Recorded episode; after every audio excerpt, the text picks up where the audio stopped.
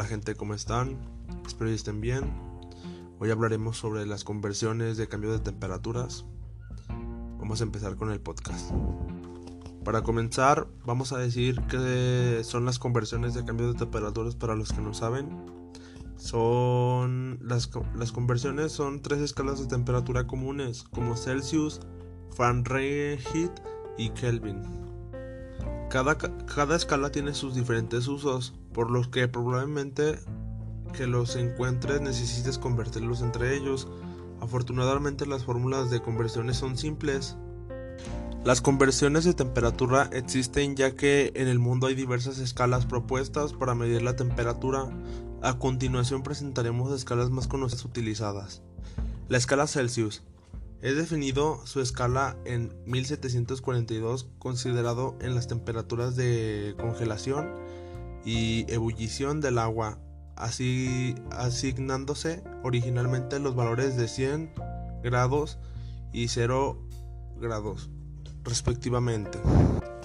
La escala Fahrenheit, el grado de Fahrenheit representado como F, es una de escala de temperatura propuesta por Daniel Gabriel Fahrenheit en 1714. La escala establece como las temperaturas de congelación y evaporación del agua de 32 de 32 a 212 grados respectivamente. El método de definición es similar utilizando el grado Celsius. La escala Kelvin. La, el Kelvin simbolizado como K es una, es una unidad de temperatura de la escala creada por William Thomson, Lord Kelvin en el año 1848 sobre la base del grado de Celsius establecido en el punto cero en lo absoluto. La escala Rankine.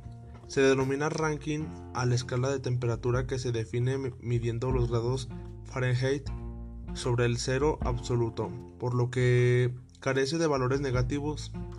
Esta escala fue propuesta por el físico y ingeniero escocés William Rankine, Rankine en, en 1856. Y bueno, esto es lo que tienes que saber sobre las conversiones de cambios de temperatura. Espero les haya gustado este capítulo y muchas gracias.